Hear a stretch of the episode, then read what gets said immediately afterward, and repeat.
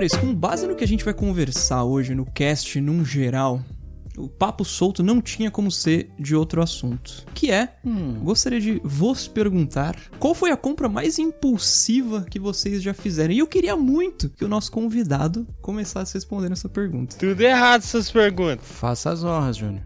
Cara, a compra mais impulsiva, indo direto ao ponto, é um violino, cara. Nossa. Mano, violino eita. é um negócio muito difícil de tocar. É. É.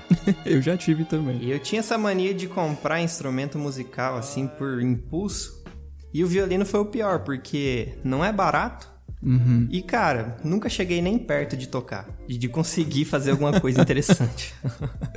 Foi, era, era um negócio que você tinha para falar. Eu, eu tenho um violino. Você sabe tocar? Não sei, mas eu tenho um. Exatamente. Acumuladores compulsivos. Toda segunda, às 11h15. eu já passei por isso também. O mais próximo que você conseguiu chegar foi aquela música do Psicose, né? Do... Exatamente, cara.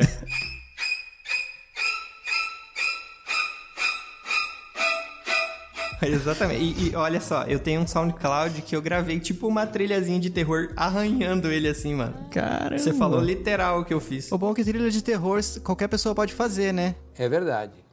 Quer dizer, às vezes não. Isso é um bom incentivo para as pessoas começarem. começa com trilha de terror, aí você vai fazendo outras coisas e tal. É. Você vai. Eu, se eu pegar. Eu já, eu já eu tenho um, um, amigo, um colega de trabalho, que o filho dele é bem pequenininho, mas ele já está sendo ensinado a, a, tocar violino e tal, porque ele sempre gostou muito. Sempre via, ele pegava duas canetas assim e ficava segurando igual é, o violino. Uma caneta era o violino e a outra caneta era o arco. Uhum. Aí os pais, nossa, ele tem, tem muita vontade, ele gosta, vamos colocar. Aí uma vez eu peguei, fui tentar fazer qualquer posicionamento de dedo ali para Primeiro que já, já começa a dificultar porque eu sou canhoto. Aí nossa. já tudo que é instrumento de corda é ao contrário. Aí fui tentar fazer alguma coisa, cara. É só a trilha de terror mesmo, cara. Terror oriental, esses filmes bizarros, assim. É, o é, negócio é muito é... difícil, né, cara? É, mas já é alguma coisa. O negócio é milimétrico, o negócio é milimétrico. Você mexer um pouquinho seu dedo, a nota já tá alterando, não tem Já é outra. Mas é bonito, né? Convenhamos que. É lindo. Não só a sonoridade, o, o instrumento em si é. é um, Ele é de decoração, bonito, né? Exatamente. Fantástico, fantástico. Fabinho, e voz me ser?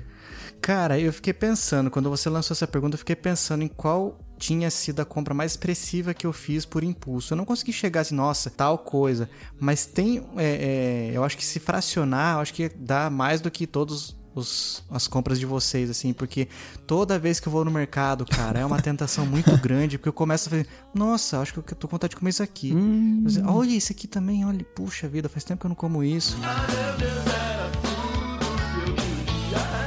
Eita, olha só o que tem aqui. Ah, agora vai. Nossa, faz tempo que eu tô com vontade. Mano, aí é. vai ver a compra já tá lá nas alturas, cara. O essencialismo morreu. Eu tenho né? que ir para lá. É o que sempre dizem, né? Que o ideal é você ir pro mercado depois de ter comido, né? Pra você ir de barriga cheia, para não ficar é, é, comprando o que você tá com vontade de comer naquela hora, não que você precisa comprar de fato. É, ué. Exatamente, cara.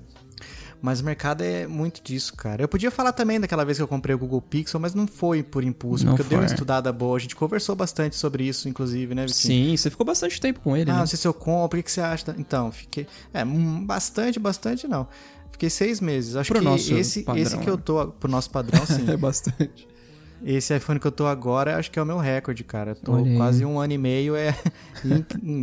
Eu tenho até vergonha de falar, mas esse tem sido o meu recorde, um ano e meio com o mesmo celular. É, Vergonhoso, deveria conseguir aguentar mais. Sempre é tempo de mudar, né, Fabinho? Pois é. E a sua, Vitinho? Qual a sua compra de impulso mais marcante na vida? Para quem me conhece, sabe que eu sempre fui muito fã de carro. Sempre, sempre, sempre, sempre, sempre, sempre. Eu tirei minha carta em 2011. Faz tempo. E de lá pra cá eu tive alguns, sempre tendo um por vez, mas foram muitos de 2011 para cá. Então eu diria que todos os carros que eu tive de 2011 para cá foram compras impulsivas. Então não, não São dá quantos? Você tem esse número? Esse, eu, e Fabinho, inclusive eu vendi aquele que eu fui aí te visitar recente. Vendi sexta-feira passada. Nossa. Ele era, ele foi meu 17 carro, Fabinho. Não, nada a ver, irmão. Caramba, de 2011 até aqui, em 9 anos teve 17. É, exatamente. Caramba. Quase, são quase dois carros por ano. É, exatamente, exatamente. Enfim. Ah, e o PCzão? Não vamos falar do PCzão da NASA? O PC não foi, não, não foi, não foi. Porque eu precisava de um computador, tô sentindo falta, inclusive. O, o, o Júnior provavelmente não sabe dessa história. Ô, Jú- Júnior, eu comprei um computador em finalzinho de março, baita de um PC, Comprou Era- direto da mão do Elon Musk.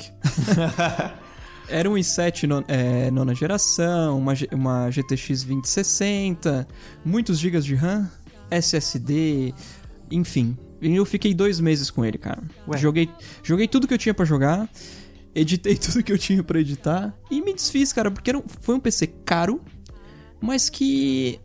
Como que eu posso dizer? Ele não tava me. Não era aquilo que eu queria, sabe? Capaz, que, o que mais você poderia querer?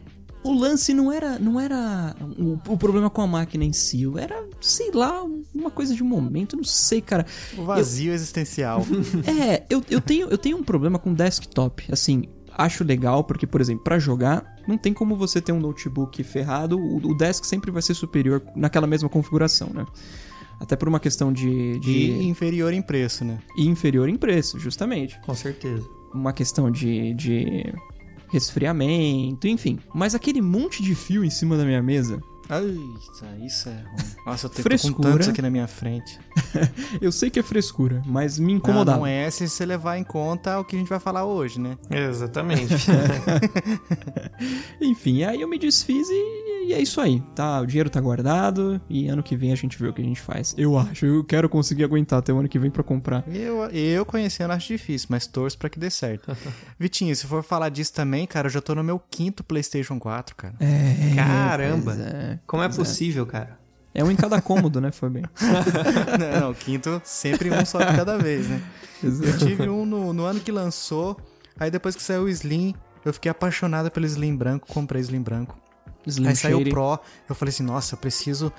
Putz, vai ser muito top, 4K e não sei o que. Comprei o Pro. Uhum. Aí vi, cara, não tem tanta diferença assim, não tem mais nada aqui no PlayStation que eu, que eu curta pra jogar, porque eu sou meio enjoado, o Vitinho sabe, o pessoal que escuta aqui, a gente também sabe. Ah, não tá legal. Aí fui pro Switch, aí fiquei acho que uns seis meses com o Switch só também, aí voltei pro PlayStation 4, que daí foi o quarto, né? Peguei um Fat de novo, né? Aquele modelo inicial. Uhum. Aí surgiu uma oportunidade de um Slim, peguei o Slim.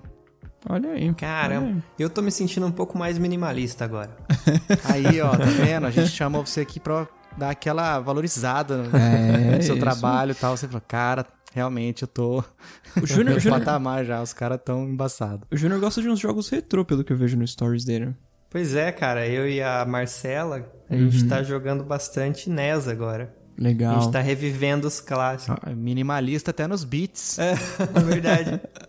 A gente tá curtindo bastante os games nostálgicos, cara. Fenomenal, Eu até, a- aí até é uma coisa que eu poderia citar na minha vontade impulsiva que surgiu, ressurgiu. Eu, esses tempos, queria comprar um Polystation.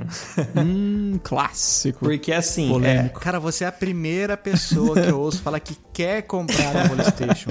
Por causa de ficar designorando os outros. Eu não se falo mal de ninguém e não se penso nada de mal para a vida de ninguém. Todas as pessoas que tiveram queriam um Playstation e compraram por engano. Mas eu, eu tive isso também. Meu pai chegou lá no portão com aquele PlayStation 1, Slim na Nossa. mão, e eu felizaço a hora que eu abro a tampa, aquela, aquele slot Ai, de Entrada de fita. cartucho. Tá. E, cara, é aquele trauma. Aí, qual que é a ideia do Polystation agora? Seria lidar com esse trauma. Enganar pessoas. Ah, não, agora não sei. seria lidar com esse trauma naquele método de exposição à ferida, né, cara? Uhum. quando, quando ele chegou com o Polystation, você ficou chateado no nível de chorar essas coisas? Cara, eu não fiquei assim, fiquei muito chateado, mas não chorei pra não, não expressar pra ele, porque foi um presente, ele veio todo feliz, né? Provavelmente eles. E não, não que tenha sido o caso, mas é, eu tenho certeza que muitos pais se enganaram ao comprar um Polystation ao invés de um PlayStation. né? Eu não digo nem se enganaram, eu digo, eu digo foram enganados pelos vendedores. Sim, sim. cara. Raça do Cara, cão. eu acho que eu acho que o meu pai, ele viu uma oportunidade, né, de entre gastar, sei lá, não sei quanto custava um PlayStation naquela época, 300 reais, sei lá, Uhum. e gastar 75, né? ele se viu na vantagem ali, mas É. eu não expressei, sabe? Mas aí aí que tá, é, acabei construindo uma relação. Mas chegou algum dia que você chegou a falar pra ele, olha pai, então, lembra aquela vez? Fiquei tristão. Chegou, porque depois eu comprei um PlayStation 1. Aí eu, eu pude Fantástico. falar pra ele. Engraçado, eu acho que eu já contei isso num cast também, Fabinho. Eu. O meu PS1, eu tive o meu, o meu, meu PlayStation 1 em 97. Caramba! Muito, muito, muito tempo. Contra burguês, vote 16. Não, peraí, peraí. Inclusive eu tenho ele Caramba. guardado aqui na caixa, bonitinho ainda. Mas era uma moça que morava na rua que eu morava, que o marido dela roubava. E aí ele roubou um PS1 e vendeu pra gente. Opa! Porra de será que karma, não foi o meu, não, hein? Era Slim? Não era. Ah, não, do No 97, não tinha ainda. Caracas, agora eu gelei. Veio na caixa tudo. Porra, mas embora ele- na caixa. Mas muito provavelmente foi carga, não foi. Não, pensa um cara, ah, tem um cara aqui que é especializado em roubar videogame. Pois é, cara. coisa, tá com lançamento ali direto. Muito provavelmente foi carga, não foi, não foi na casa de alguém. O que não, não, não, não justifica, né? Não, foi carga, gente, tá tudo bem. Fabinho, você pode ser minimalista ao dizer que Fabinho, Vikovski Júnior. vinheta.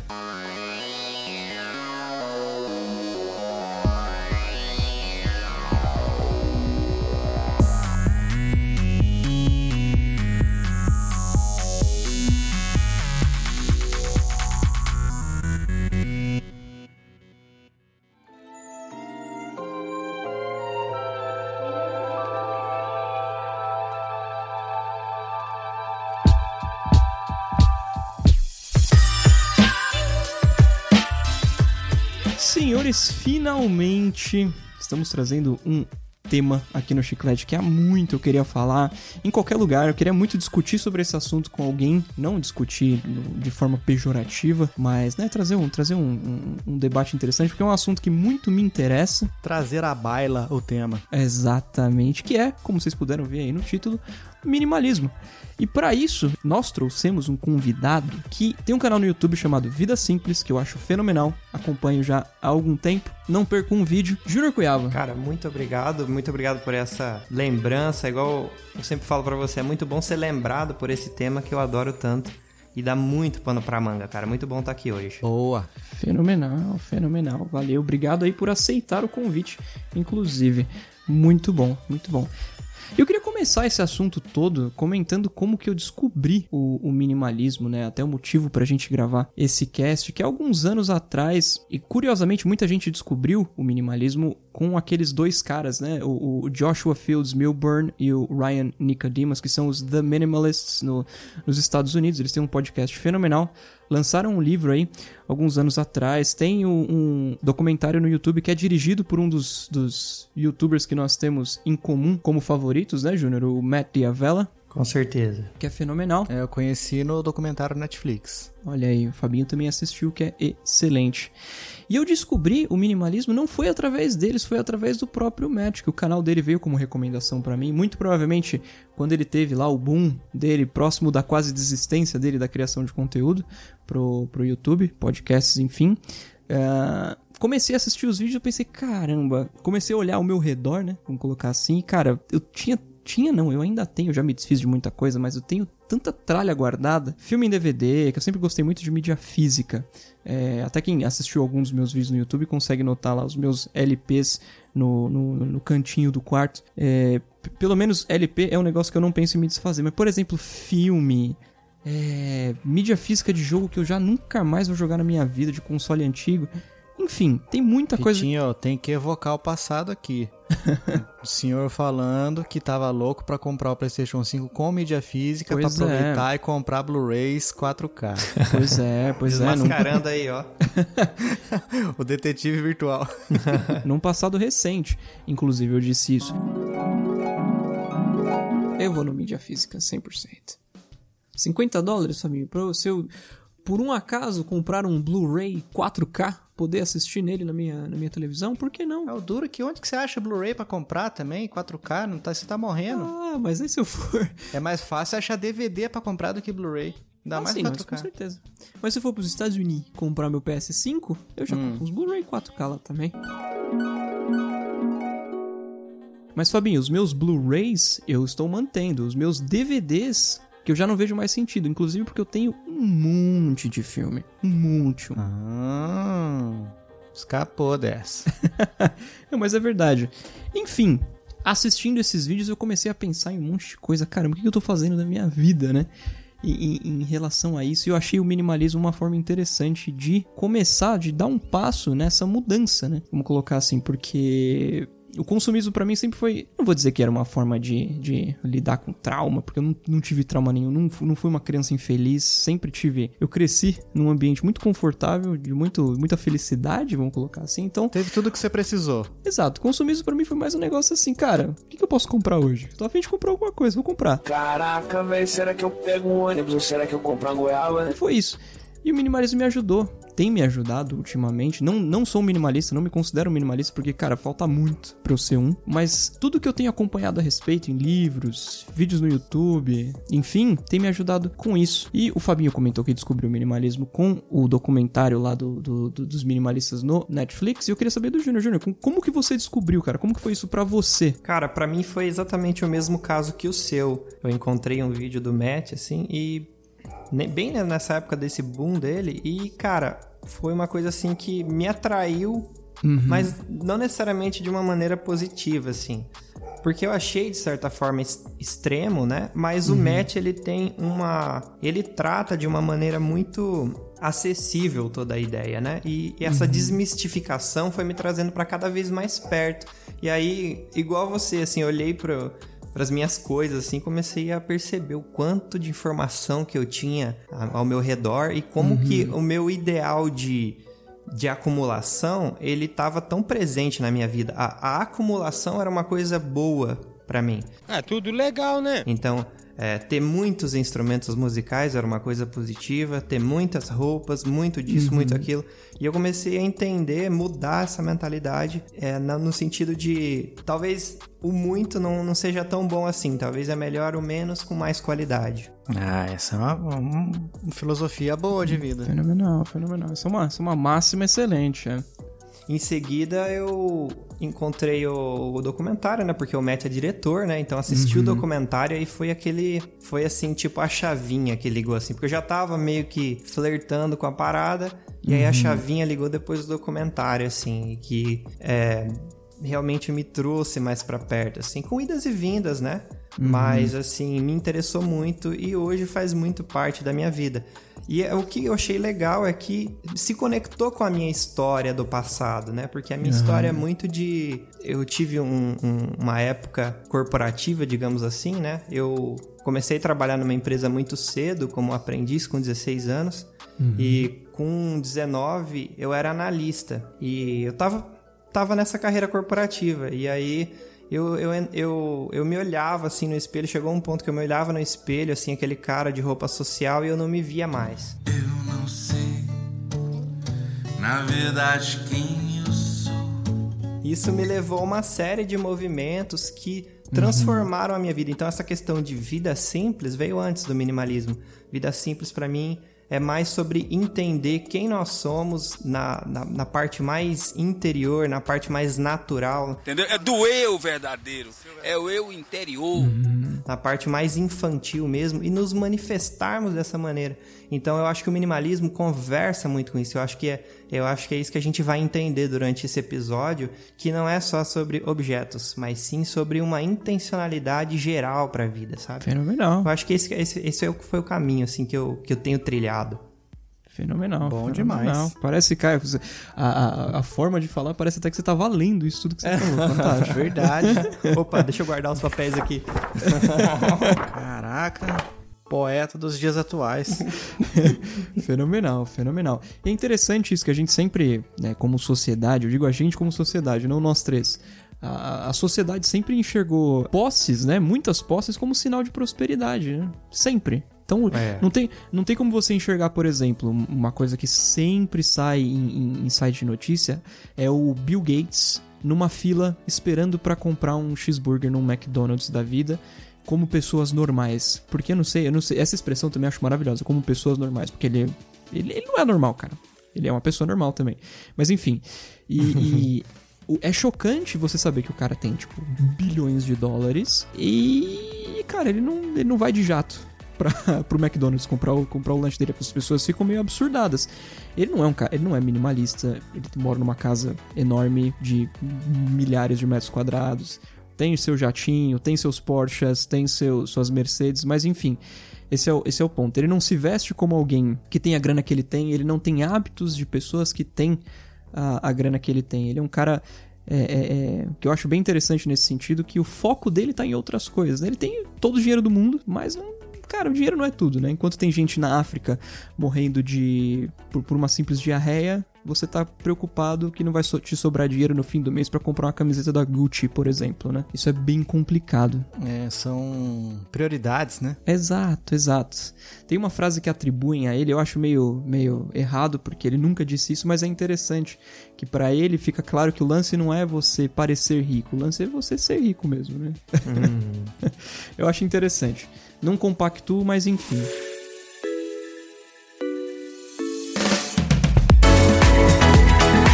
So- sobre minimalismo em específico, eu sempre tive muita dúvida como as pessoas classificam é, se é uma religião, que eu sei que não é, se é um culto, que eu sei que não é também. e eu sempre, eu sempre volto pra questão do estilo de vida. Eu não, eu não sei se se enquadra exatamente nisso. Imagino que sim, mas você, Júnior, você que se considera um minimalista, como que você enquadra esse, isso tudo? É, pr- primeiro essa questão assim de ser minimalista, eu evito falar isso um pouco, sabe? Eu, eu, eu, eu- eu evito falar isso nos vídeos, assim, porque na minha visão a gente é muita coisa. A gente. É, a gente é muito complexo para se definir. E aí eu respondo a sua se- segunda pergunta. Eu considero como uma ferramenta, Olha aí. como se fosse um modelo mental, digamos assim. Uma estratégia. Em grego, estratégia. Em latim, estratégia. Em francês, stratégie. Uma estratégia, pode ser uma estratégia. Eu acho que é um modelo mental de percepção da realidade. Porque da maneira que, que funciona pra mim, é, afeta sim no meu estilo de vida e principalmente afeta na maneira como eu vejo o mundo. Porque afeta a minha percepção temporal, no sentido de que o tempo ele adquire outro valor né? Então, se, se, se a minha percepção do tempo muda com isso, posso chamar isso de uma, uma visão de mundo, sabe? Porque é, se, eu, se eu me manifesto nessa linha temporal e ela está sendo é, alterada por esse tipo de ideia, a minha percepção está sendo alterada por esse tipo de ideia, é, eu considero como um modelo mental mesmo, sabe? Fantástico. E que, é, que- e que assim, ele acaba, no meu caso, acaba sendo uma ferramenta, né? Esse modelo mental, que acaba, digamos assim, influenciando em várias áreas da minha vida. Então não é só na maneira é, como eu consumo, mas sim na maneira, como eu já falei, que eu lido com o meu tempo, que eu lido com as minhas prioridades. né? E, e eu acho que nesse sentido se enquadra para mim como uma ferramenta barra modelo mental, digamos assim. Fenomenal. É uma, é uma. es- es- Chamar de estratégia, modelo mental, acaba realmente a gente se explicando melhor, né? Vamos colocar assim, porque a gente rotular. Ah, eu sou. é, Parece que você vai entregar um cartãozinho com alguém, tá assim, Júnior Cunhava, minimalista. Exatamente. Sendo que, assim, por exemplo, eu vou no mercado às vezes, cara, e é igual o Fabinho, assim. Eu vou com fome e, cara, eu quero comprar tudo quanto é coisa. Então, assim, eu, não, eu não vou ser intencional, que eu acho que é a palavra-chave do minimalismo. É ser Sim. intencional, né? Intencionalismo. Ser intencional não é uma coisa assim que eu vou conseguir fazer 100% do tempo, porque eu sou um ser muito mais complexo, cheio de instintos, cheio de vontades, com um subconsciente gigantesco que vai me trazer informações que eu não vou controlar todo tempo.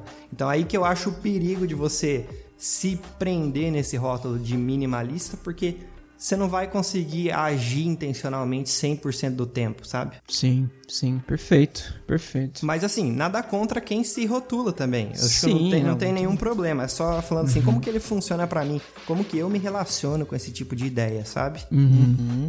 É, esse, negócio de rótulo é interessante, que vai muito. Eu, eu, eu tenho um amigo, não vou citar nome, porque ele muito provavelmente vai ficar. Vai ficar. Vai se sentir ofendido com o que eu vou falar. Mas ele é um cara extremamente arrogante.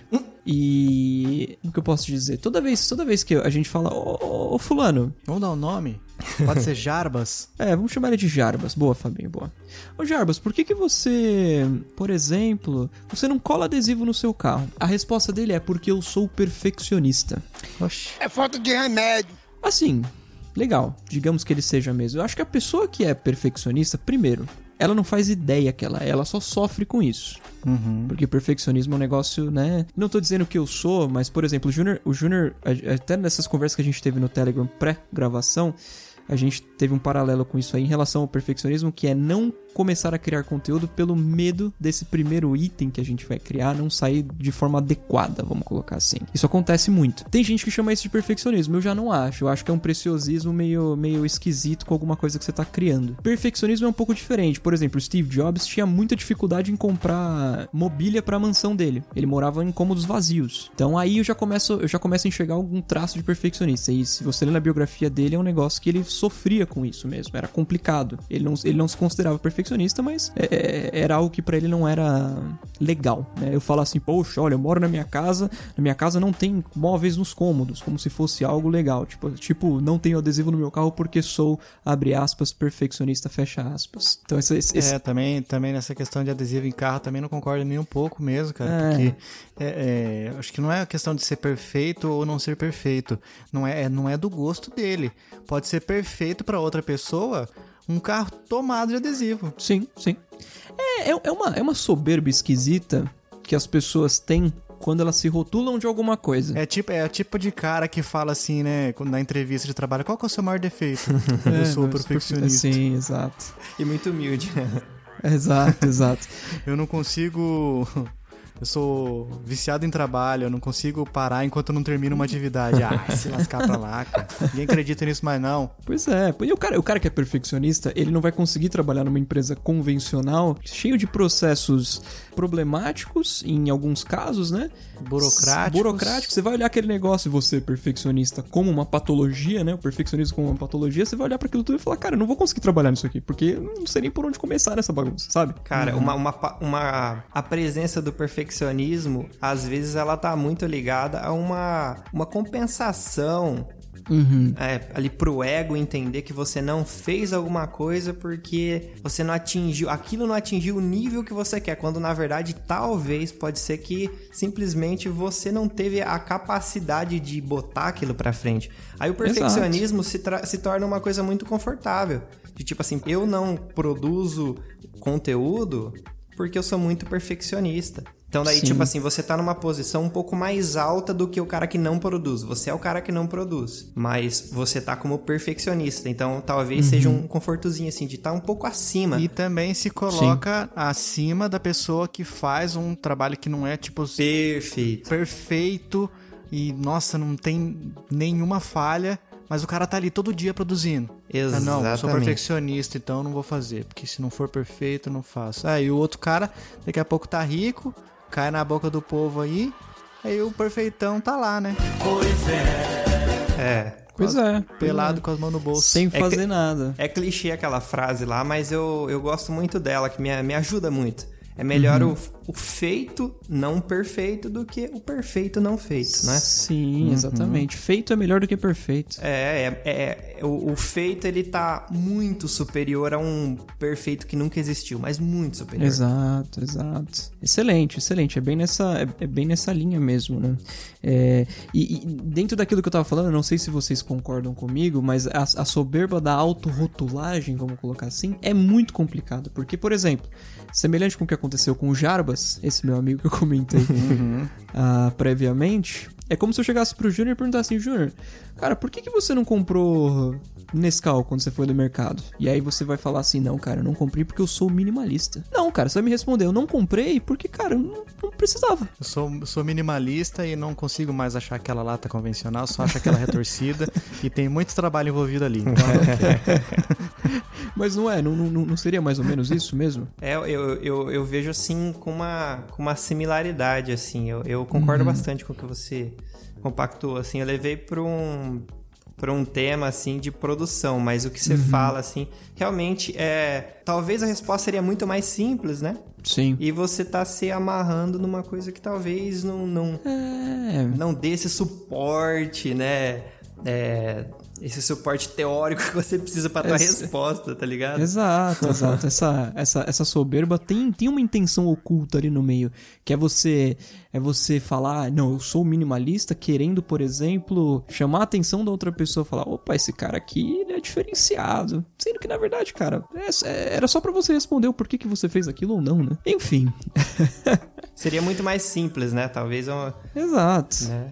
É, é uma Exato. coisa que talvez o, o minimalismo busca, assim, de simplificar um pouco essas, esse tipo de coisa.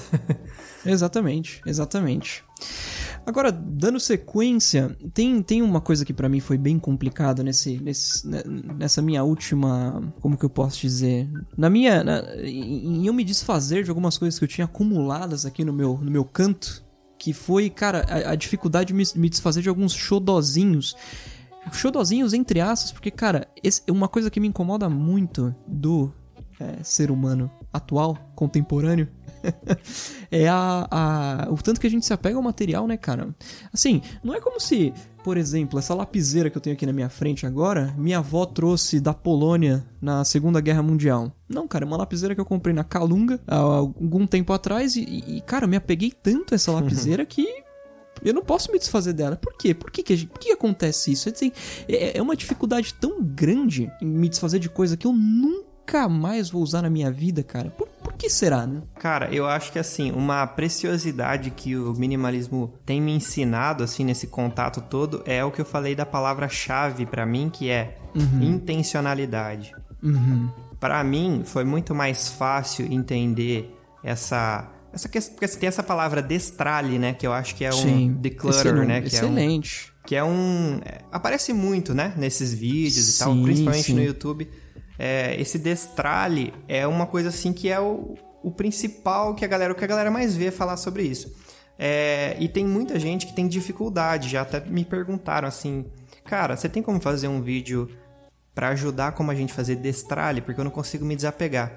O que aconteceu comigo foi que é, tive esse contato com o Matt Diavela e ele tem uma, um- uma aproximação do conteúdo muito de entender a essência por trás. E quando, Sim. eu, quando eu, eu falo de essência de, do minimalismo como estilo de vida, eu falo em intencionalidade, que é você olhar para aquilo e refletir sobre o que qual é a função daquilo, né? É qual que é a justificativa que aquilo tem para existir na minha vida? Porque a todo objeto que a gente tem, ele existe na nossa vida, né? Ele tem um peso físico e material, mas também tem esse peso emocional. Eu acredito Exato. que assim, ninguém tem obrigatoriedade. não- você não vai achar um lugar confiável falando de minimalismo que vai falar pra você que você deve se livrar desses xodozinhos. Cara, se isso te traz alegria ou se cumpre com um propósito bem definido, não tem por que você se livrar. Agora, se aquilo tá, tá te fazendo um mal, ou se tá ocupando um espaço e tá bagunçando a sua vida, ou se tava fazendo você sofrer por alguma coisa, eu acho que dá pra pensar mais sobre, entendeu? Eu acho que pra mim é muito importante estar ligado a esse valor master, que é a intencionalidade. Parar, olhar pra aquilo, pensar sobre, refletir por que que aquilo está na minha vida, né? Eu acho que isso ajuda muito. Isso ajuda muito é, a gente começar a perguntar mais e trazer novas respostas. Porque quando você não pergunta, "Ah, eu gosto disso aqui, é um xodozinho, é legal, é da hora. Quando você começa a perguntar mais de uma vez, eu acho que com o tempo a gente vai tendo outras respostas, a gente se transforma e tem um exercício que tem um amigo meu que me ensinou, chama os cinco porquês. Tem uma coisa que você faz na sua vida diariamente, você se pergunta por que você faz aquilo, e aí aquilo vai te dar uma resposta. Dessa resposta, você faz um porquê de novo dessa resposta. Quando você chega na quinta, você tá com uma, uma verdade assim, muito crua, assim, de começar a se entender, mas não é um exercício fácil de fazer. Né? É um exercício que requer muita intencionalidade. Então, pra mim, essa questão de dificuldade de se livrar dos xodozinhos, se você tá entendendo, se você tá começando a entender os valores é, do intencionalismo, eu acho que naturalmente aquilo vai se desapegando, sabe? Naturalmente, se for necessário. Porque é, eu nunca vou virar pra alguém e falar assim, cara, se livre dos teus xodozinhos, dos teus é, dos teus Da sua lapiseira. da sua lapiseira, dos seus itens sen- sentimentais, né? Tem uma passagem lá do, é, do Joshua, do The Minimalists. Ele conta que quando a mãe dele morreu, ele chegou na, pra se livrar de todas as coisas dela, né? Porque ela era uma, uma, uma consumidora compulsiva, digamos assim. Ela tinha muita coisa dentro da casa dela. E ele pegou e olhou embaixo da cama dela, tinha quatro caixas seladas, numeradas. Eita. E ele abriu essas caixas, estavam extremamente seladas. Uhum. Em cada uma dessas caixas tinha lembranças dele, a- provas que ele fez, fotos. A mãe dele guardava um dossiê de lembranças físicas do seu filho. Só que elas estavam lacradas embaixo da cama dele, da, da- da cama dela. E ela provavelmente não tocava aquilo há anos. Então ele meio que. Ele, ele conta que ele teve um insight assim de tipo, cara, as memórias que a minha mãe tinha de mim não tinha nada a ver com esses objetos. Não necessariamente esses objetos precisariam estar aqui ocupando esse espaço para ela que ela lembrasse de mim. As nossas experiências são as que contam.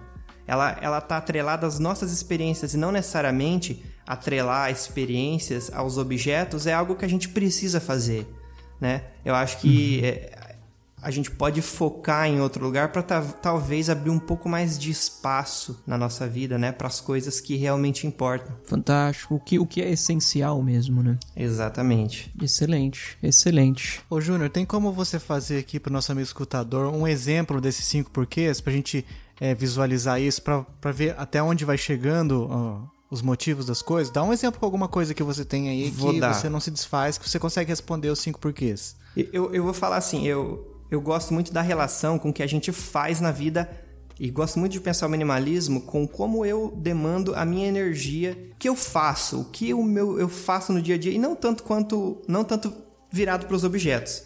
Então eu vou falar, vou fazer uns cinco porquês com um trabalho que eu tinha antes de eu saí de uma empresa, né? Agora eu trabalho só dentro da minha empresa. Eu fiz isso com o trabalho que eu tava. Cinco porquês era, por que, que eu trabalho aqui? Primeiro, porque tem estabilidade financeira e porque eu tenho realização, uma realização é, legal em alguns projetos. Por que estabilidade financeira é importante para mim? Por que esses projetos que são importantes para mim aqui dentro me mantêm aqui? Aí você continua. Ah, porque isso, isso e aquilo. Aí você faz de novo. Quando, quando eu cheguei no final do, do, do porquê, para mim era muito forte que era a grana que tava fazendo eu ficar lá. Então, o que que acontece? Para mim tinha várias coisas que me diziam assim, cara, é, você tá aqui porque você gosta de vir aqui todo dia, você gosta das pessoas que estão aqui, você gosta dos valores dessa empresa.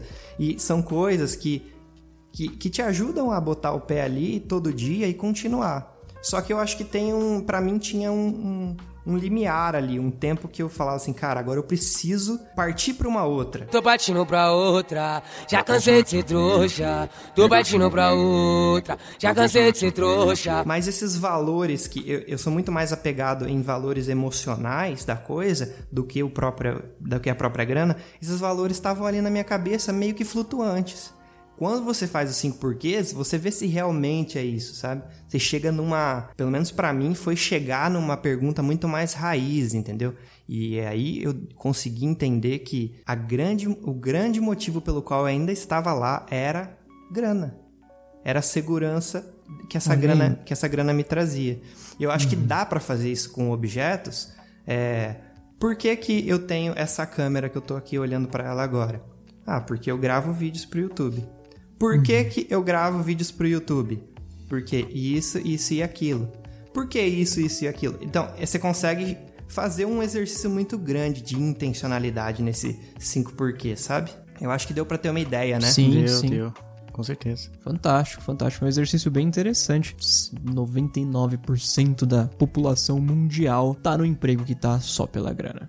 Não tem. Mas será que se a gente não for até o CERN respondendo todos os porquês, todos os trabalhos não vão terminar nisso aí? A gente vive num capitalismo, né? Então é complicado. É É, eu complicado. acho que assim, eu acho Porque assim, se você oferecesse assim, ó, você pode fazer o que você tá fazendo, só que você não vai ganhar nada. Quer? Daí você fala, poxa, cara, mas eu preciso colocar comida na minha mesa também.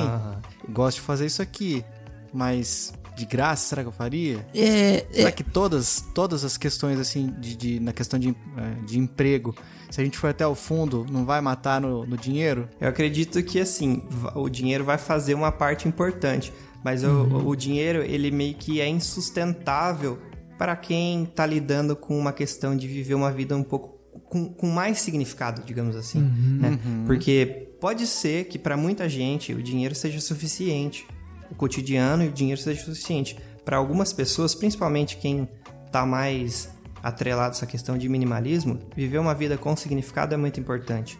Então a pergunta é tipo assim: se você tivesse renda garantida para todo o resto da sua vida, você continuaria fazendo isso que você está fazendo? E aí essa é uma pergunta que talvez responda se você, se aquilo te ajuda a ter uma vida com mais significado ou não.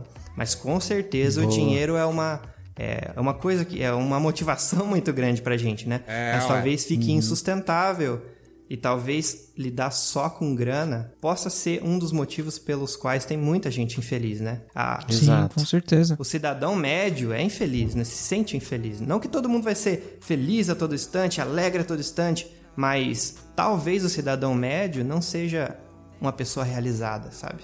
Tem um amigo que falou uma frase pra mim uma vez, Uhum. que eu até já comentei em algum chiclete aqui um tempo atrás, em algum outro episódio, que a, a frase é a seguinte: se custa a sua paz, é caro. Excelente. Então eu acho que dá pra gente aplicar nisso aí também, né? Legal. Qual é o real motivo da gente estar trabalhando? Será que o trabalho é, é, é prazeroso pra você? Claro Uhum. que toda empresa, todo trabalho tem seus altos e baixos, mas assim, essa, essa questão que o Júnior falou, assim, se você tivesse grana garantida pro resto da vida, você ainda trabalharia, trabalharia nesse lugar? Essa, essa pergunta acho que é a que mata a pau. Perfeito, perfeito. É, realmente, concordo plenamente. É, é, só pra fechar essa ideia, assim, é óbvio que é um privilégio poder pensar sobre isso. A gente sabe que pensar isso não é pra todo mundo e não é pra quase ninguém. Vamos falar a verdade, né? Mas eu acho que é mais ou menos por aí, assim.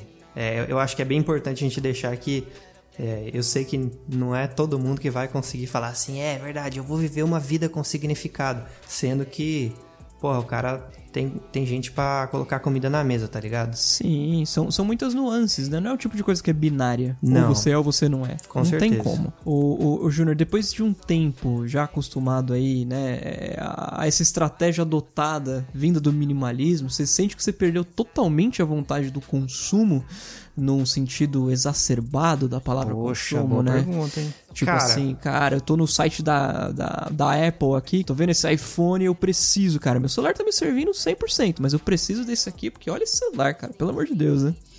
Cara, no consumo exacerbado, assim, é, realmente sumiu bastante. Se você falar em consumo exacerbado, é aquele consumo que você já tem o que é o suficiente e você tá colocando mais. Gastar por gastar. É, eu já tive coleção de instrumento musical. Eu tinha seis guitarras, dois violões, um baixo, um violino, um ukulele. E eu tinha isso. Então, eu acho que isso é um consumo exacerbado, né? Sim. uhum. né? Mas, por exemplo, tem uma coisa que me incomoda, de certa forma, que, é, que vem muito pra mim, que eu acho que é aí que tá é, a minha, meu calcanhar de Aquiles nessa jornada, que é comida, cara. Comida pra mim, É o meu também. Três, então. pedir comida pra mim é um negócio que eu tô lutando. Eu e a Marcela, a gente tá lutando contra isso. É uma coisa que ainda é, me incomoda muito, assim, porque é, eu acho que é uma relação ainda a se resolver, é aplicar mais e mais intencionalidade. Mas eu gosto muito de comida e quando é possível, é muito bom, né? Comida japonesa, cara. Sim, nossa senhora, é maravilhoso. Mara- Nesse, Fabinho não nesse gosta. quesito eu, eu passo. Minha esposa gosta muito, mas. Ah, você não curte? Não me, de- não me, não me desce. Eu amo, eu amo. Mas tem amigos que são. Tem uma coisa que é forte, eu, eu vejo muito forte na, no imaginário do, do brasileiro, que é carro. Carro parece muito uma extensão. Sei lá, talvez seja o, o maior símbolo de status que uma pessoa pode andar por aí com ele. Total, né? total. Porque t- tem, uma, tem uma mentalidade, assim, de um livro que eu li, que, que, que fala sobre essa questão de você. Quando você tava numa pequena tribo, era muito fácil entender o status de cada um dentro daquela tribo. Todo mundo se conhece. Aquele ali é o pajé, o cara é o caçador, o cara não sei o quê. Em pequenas Até em pequenas cidades, cidades bem pequenas, todo mundo se conhece, o status da pessoa é muito, é, é, é muito facilmente demonstrado. Quando você tá em cidades grandes, mano, você não conhece ninguém que você tromba. É pois verdade. é, pois é. E aí, os símbolos de status são muito importantes, que é uma roupa, uhum. o carro, né? Todos esses itens que você bate o olho e você classifica a pessoa. E o carro, para mim, é o mais forte. Eu tenho um Corsa 1995. Olha aí. eu tenho esse carro há 5 anos, é meu primeiro carro. Uhum. É, eu tinha uma moto antes, fiquei com esse carro. É um carro que me serve muito bem. Eu como a gente tinha conversado no Telegram, eu sou de uma cidade pequena do interior do Paraná, uhum. me serve muito bem para o que eu preciso, consigo fazer uma manutenção muito boa nele, então de mecânica uhum. ele é maravilhoso. É um carro confiável, né? E eu me pego pensando. Leve trás. Leve trás, faz, faz uhum. tudo muito bem, sabe? Ele tá muito robusto, assim. Vai que vai. Vai que vai. E é um carro que tá pago, que ele não paga IPVA, que tem um custo muito baixo. Então, para mim, intencionalmente, é um carro maravilhoso. Fenomenal. Né? É, mas eu me pego pensando. Cara, e esse se carro... eu trocasse? E esse... o Onix novo que saiu? Pois Puxa. é, nessa, nessa vibe. Esse carro tá velho, ó. É. Esse carro tá velho, esse carro. Uhum. É, é uma coisa que ainda também é um sentimento que volta, porque é tão forte, é tão enraizado essa questão de símbolos de status que, que às vezes passam pela minha cabeça, assim, de tipo. Uhum. O que será que a pessoa pensa sobre, sobre mim por eu estar com esse carro? Às vezes, quando vou para uma reunião de trabalho, o que, que o cara vai pensar? Mas uhum. é uma uhum. decisão totalmente intencional. Mas, como eu falei, a gente tem um subconsciente gigantesco. Então, você Sim. vai trazer todos aqueles valores cultivados desde o berço que vão estar uhum. tá te falando. Então, aí que a intencionalidade vem. Por exemplo, eu não, não pago um financiamento de carro que vai é privar a minha que vai privar a minha vida de fazer coisas que eu penso que tem mais valor do que um carro bonito. Não que eu não gostava. Eu adoro carro. Eu sou um cara. Eu curto muito carro mesmo. Eu tenho, eu tenho um simulador. Tenho um volante, um Logitech G29. curto, Maravilhoso. Curto simuladores, curto muito carro mesmo. Somos dois. Mas o meu carro não expressa isso, entendeu? Porque uhum. eu acho que não. Um dia eu vou trocar, vou trocar certamente, vou comprar um carro melhor mas é, não abriu espaço na minha intencionalidade ali para dizer não, Júnior, faz todo sentido. Ainda não abriu esse espaço, entendeu? Eu uhum. acho que aí eu respondo, uhum. respondo a sua pergunta com, com propriedade assim.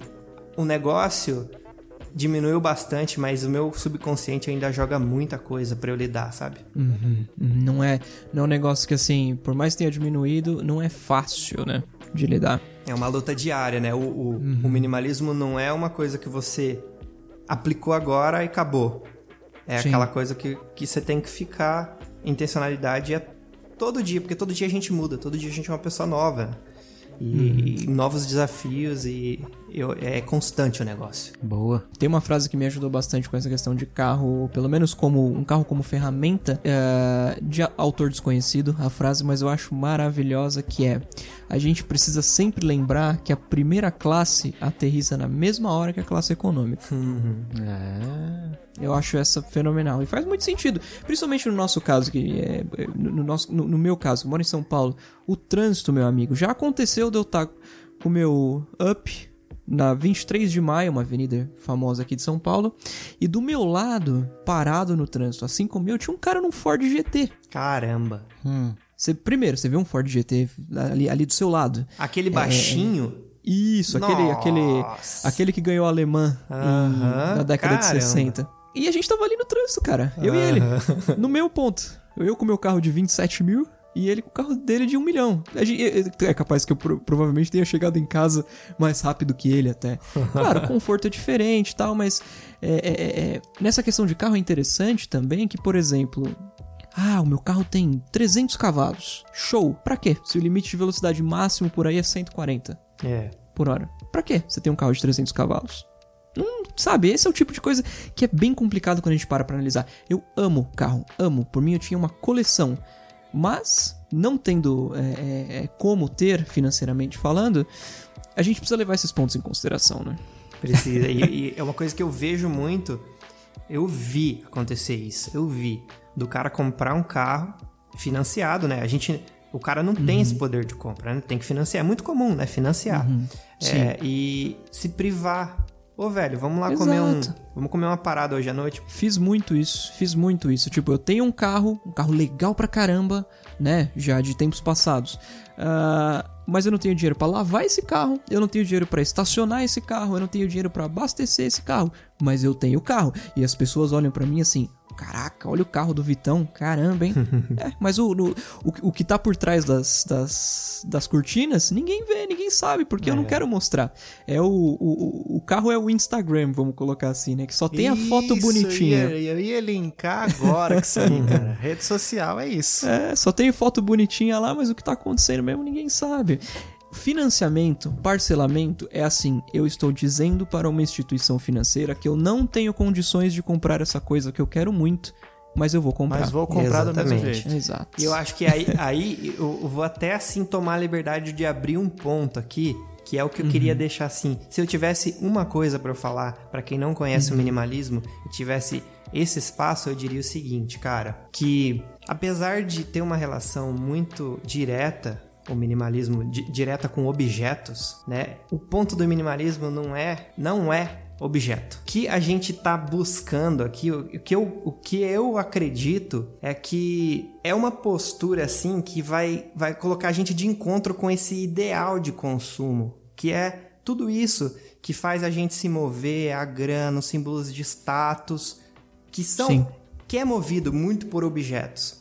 A ideia é o que? É você remover o excesso. Aí sim vem aquela questão de destralhe, de, joga- eh, de se livrar das coisas. Remover o excesso para abrir espaço para o que mais importa. E as coisas mais importantes da vida não são coisas. Então, apesar de ter, de ter muita relação também com aquele movimento artístico, com a arquitetura minimalista, tem sim uma relação, obviamente. Mas o estilo de, o estilo de vida minimalista com o qual eu me relaciono muito bem não tem muito a ver exatamente com objetos, não é o ponto. Porque se a gente. Mano, você pode se livrar de tudo que você tem. Você pode ter uma casa vazia, você pode não ter conta nenhuma, e você chega na sua casa e vive uma vida miserável. Sim. Não é esse o ponto. O ponto é tirar o excesso para entender o que realmente importa. É sendo que isso é essa conclusão tá fora das coisas, entendeu? Então é aí, que, é aí que entra essa questão de tipo assim, muita gente é, acha legal o minimalismo na parte estética, assim, mas pra mim é muito mais relacionado à intencionalidade que automaticamente vai fazer você começar a se livrar de algumas coisas, a consumir menos, porque você está fazendo toda uma análise de todas as coisas que estão te influenciando a se mover, a sua carreira, os financiamentos e outras coisas. É errado Perfeito. financiar, é errado comprar, é errado. É errado nada, você faz exatamente o que você quiser com a, com a sua Sim. vida. Mas pra mim, na minha decisão intencional, eu não quis financiar o carro, eu não quis fazer aquilo porque eu quis abrir espaço para outras coisas, para experiências que trazem mais significado pra minha vida. Perfeito, perfeito. Boa. Não é errado, tanto que na Constituição tá lá que o cidadão ele tem o direito de ir e vir, né? Exatamente, cara. Bom muito lembrar. bem, muito bem. Pra acrescentar esse encerramento do assunto, tem aquela frase dos minimalistas que é ame pessoas e não coisas, né? Porque o oposto nunca funciona. Perfeito, perfeito, perfeito. Sensacional. Maravilhoso, senhores. Bom, acho que deu pra sumarizar aí mais ou menos o que é, é, é, minimalismo de uma forma bem, bem dissecada, vamos colocar assim, o Júnior. Desmistificar muita coisa. Exato, exato. Queria, eu queria não só trazer isso para os nossos escutadores, a gente chama nossos ouvintes de escutadores aqui no Chiclete, o, o, o Júnior. Eu, eu queria ouvir mesmo ah, de, um, de um cara que eu acompanho como que foi esse processo, como que funciona pra. pra, pra é, como que funciona essa mudança na vida de alguém, vamos colocar assim. Eu pensei em um milhão de palavras, mas acho que nenhuma é, se encaixaria. Perfeito? Então vou considerar assim, essa mudança de, de visão, essa mudança de estratégia que é o, o, o minimalismo. Fenomenal. Cara, de novo, agradeço muito você por ter aceitado esse convite para gravar aqui com a gente. Já estamos combinando, até deixar aí para os nossos escutadores que tenham gostado desse episódio, nós já estamos combinando gravar mais um sobre esse tema, é, é, é, divagando um pouco mais sobre criação de conteúdo, como que funciona pra gente, é, como, como que a gente consegue eliminar a autossabotagem da nossa vida quando a gente quer tocar projetos pessoais, por exemplo. E enfim, mais uma vez, muito grato pela sua participação. Eu quero deixar esse espaço aí para você é, é, é, falar um pouco do seu canal, recomendar e inclusive nos dizer do seu canal do YouTube, se você pudesse escolher três vídeos para as pessoas conhecerem o seu conteúdo, quais seriam esses vídeos que a gente vai deixar na descrição desse, desse cast? Legal, eu queria agradecer aí, cara, por novamente por ter me chamado. Para mim foi uma honra inesperada, apesar de você ter falado coisas bem bonitas aí sobre a minha presença no minimalismo. é, realmente foi muito gostoso para mim participar e falar disso. Eu adoro, poderia falar por hora sobre essa parada. Eu queria aproveitar esse espaço é, para, antes de falar do meu canal em si, falar, é, deixar um livro. Eu, eu, vou deixar um livro só de recomendação. Uhum. Um livro. Que esse livro acessível, tem em português, que é o Essencialismo. É um livro que é, é assim, é um livro que me ajudou muito a entender toda essa questão. É, se você for se ater assim, ah, o cara é minimalista, não necessariamente mas conversa muito, muito, muito com o tema minimalismo, entendeu? Uhum. É, eu acho que assim, ah, não tem nem, não tem nem por que você ficar dividindo, ah, isso é minimalismo ou é essencialismo? Não tem nem por quê. Não é nada, não tem nada assim a, a regra, o, o, livro de regras do minimalismo. Então, eu queria deixar muito bem é, pontuado que esse livro é muito bom. Esse livro é muito bom mesmo, te ajuda a pensar a vida é, de uma maneira mais intencional, assim, que é a chave, Fenomenal. como eu já falei anteriormente. É, é, o, é o livro do Greg McKeown? Do Greg McKeown, muito bom. Perfeito, muito vou bom. deixar o link dele na descrição também. Eu acredito que como introdução é maravilhoso, assim, para você começar a, a entender esse método de pensar, esse modelo mental. E sobre, o meu, sobre o meu canal, cara, eu queria, se eu pudesse deixar é, três vídeos, você falou? Isso, três recomendações pra turma conhecer teu canal. Certo. Eu tenho um vídeo, cara, chamado Cinco Aprendizados com o Minimalismo, que eu falo exatamente sobre isso, sobre a questão dele ser muito além dos objetos. É, representa muito o que eu penso, assim, sobre a maneira como eu vejo o minimalismo. Pessoas veem uhum. diferente, usam diferente. É, ele, ele vai é, mostrar muito, assim, sobre como eu penso é, toda essa questão, assim. O segundo é Quem te diz o que é sucesso, que fala muito sobre essa questão assim de como a gente é guiado por símbolos de status, como a gente se compara com os outros e como isso atrapalha a gente entender quem nós somos e se manifestar dessa maneira. Para mim, não me manifestar da maneira que eu sou me atrapalhou muito. Talvez possa atrapalhar uhum. outras pessoas. É sobre isso que eu falo nesse vídeo. E o último é um que chama Crie com o que você tem, que para mim é muito importante essa questão de se conhecendo, se manifestar no mundo. E muita gente gosta de criar. Eu adoro criar. Eu trabalho com criação, né? Sou designer uhum. gráfico. É, trabalho com criação. Opa, parceiro então. Oh, oh, que massa, cara. Não sabia não, que da hora. É, criação para mim é uma coisa muito importante, se manifestar criando. E nesse vídeo Crie com o que você tem, Vida Simples, episódio 9, eu falo, eu tento ajudar o cara, um cara que talvez parecia comigo quando eu não tinha começado ainda, de tipo, dando uma desculpa atrás da outra, assim, tipo assim, você não tem a câmera, você não tem isso, você não tem aquilo. Aqui a iluminação dessa casa é muito ruim e tal. Eu acho que talvez outras coisas importem mais do que detalhes técnicos quando você entende que a criação é uma forma de manifestar o seu eu no mundo. Eu acho que é isso. Excelente, excelente. Muito bom, os três vídeos vão estar na descrição, caso o nosso escutador se interesse pelo assunto. E eu digo que deveria se interessar, cara, porque é fenomenal Boa. e ajuda todo mundo.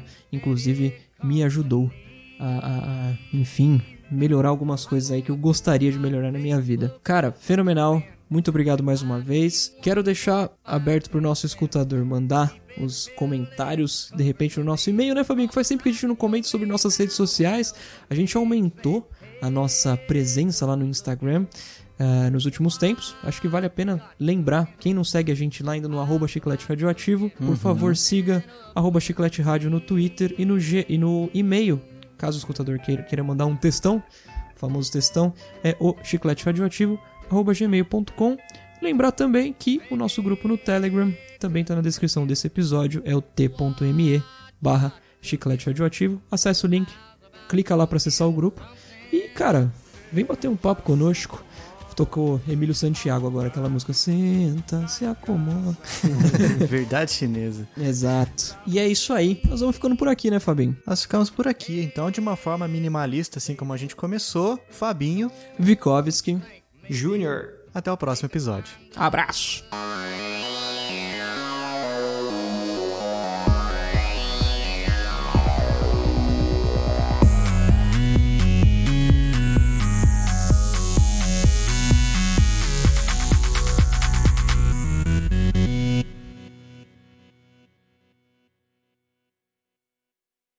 Que tipo de, de carga Ah, que que caia? Tipo, o caminhão tombou. De qual tipo, qual produto você acha que seria justo pegar pra, tipo assim, não, vou pegar porque isso aqui não tem o que fazer, isso aqui não, não vai ter como recuperar.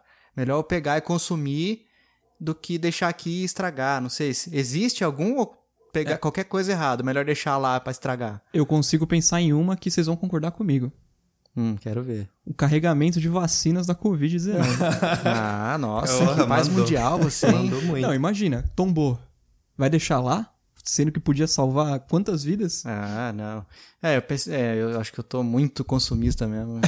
o Júnior também tá Covid também ou você pensou em outra coisa? Pode Cara, ser sincero, porque eu não pensei. Eu pensei em urnas eletrônicas, mas depois do, do Vitor falar essa parada aí, mano, eu fiquei pra trás. O cara mandou uma muito rápida, muito rápida. Urna eletrônica, mano. Ah, vou, beleza, legal a resposta de vocês. Vamos seguir, bora. Não, eu tô curioso, Fabio, tô curioso. Nada, não, pai, Manda. agora eu vou falar, me queima Manda. aqui. iPhone Ah, sei 11 lá. Pro velho. Max. Não, eu tô falando assim até de comida. Hum. Tipo assim, tombou um caminhão de. Putz, sabe o que eu lembrei agora? Aquele, aquela foto lá é, é Guaraná Carapicuí. Você pesquisar isso no Google. não, mas tava pensando em coisa de comer, tipo. Sei lá, caminhão de pão. Não existe caminhão de pão, eu acho. Não tem, pior que tem um aqui na minha cidade, inclusive. Só que assim, se cai. É um negócio que estraga muito É, rápido. é. Acho que não ia valer. Tipo assim, pegar os que estão em cima ali pra consumir ali na hora e tal, talvez. Ou sei lá, juntar, levar numa comunidade, alguma coisa assim. Mas assim, de, de nada de eletrônico, não. Que o Vitinho já me julgando, achando que ia querer roubar iPhone. Não roubar, Fabinho, você entendeu. não, pegar isso? a carga que, que caiu, né? pô? Exato, não é Tá com roubo. seguro mesmo, né? Muito bem, muito bem. Ok, parou.